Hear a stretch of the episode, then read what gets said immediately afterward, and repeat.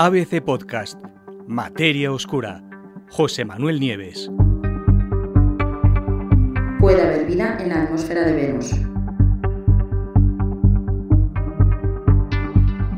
Hace miles de millones de años, cuando el sistema solar todavía era muy joven, uno de sus planetas disfrutaba de un clima templado, con cielos azules, con grandes cantidades de agua corriendo y formando mares y ríos por toda su superficie. Pero no os equivoquéis, ese mundo privilegiado no era la Tierra, era Venus. Estudios recientes, en efecto, apuntan que allí, en Venus, el planeta gemelo de la Tierra, la vida pudo haberse desarrollado.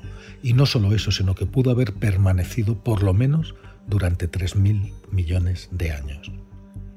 En la actualidad, sin embargo, las cosas son muy, pero que muy distintas. Es la Tierra la que dispone de agua suficiente en abundancia y es la Tierra la que goza de un rango de temperaturas que hace imposible que florezca la vida. Sin embargo, Venus se ha convertido en un auténtico horno, con temperaturas que alcanzan los 450 grados centígrados y una atmósfera venenosa que está formada principalmente por dióxido de carbono y por nitrógeno. Vamos, un infierno para la vida tal y como la conocemos. Pero, sin embargo, algo de ese antiguo esplendor que tuvo Venus podría haber sobrevivido lejos del suelo, en la atmósfera.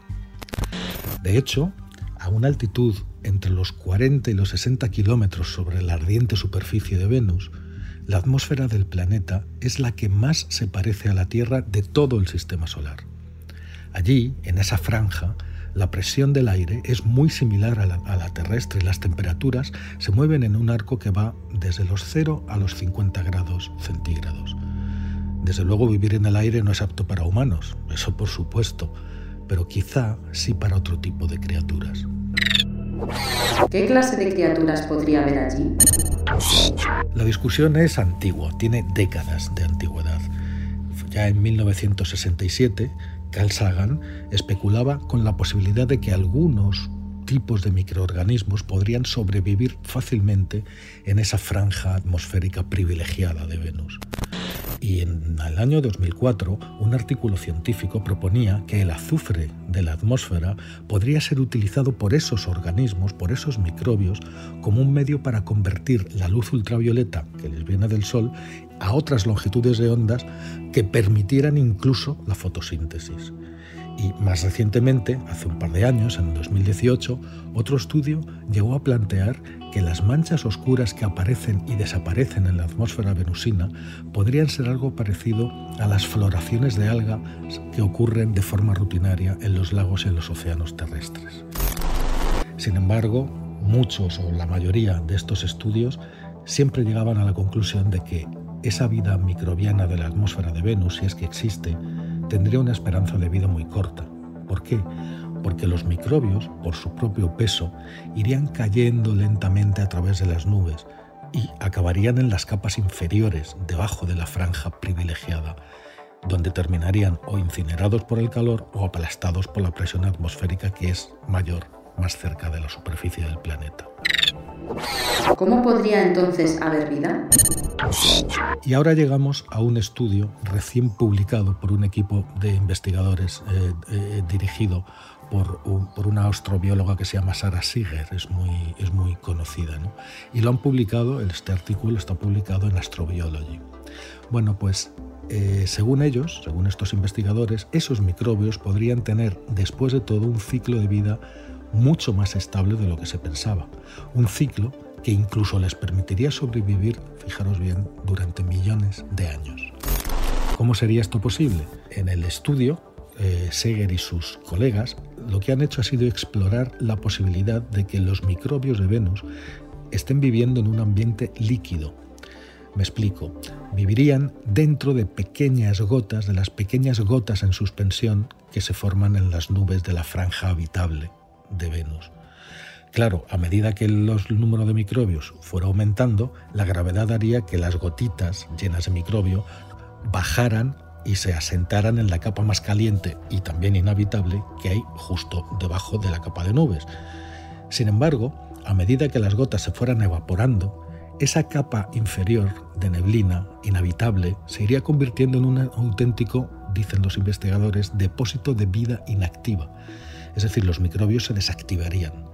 Más tarde se quedarían latentes. Más tarde, las corrientes ascendentes elevarían a algunos de esos microbios inactivos los volverían a elevar de nuevo hacia las nubes y allí se rehidratarían y volverían a activarse.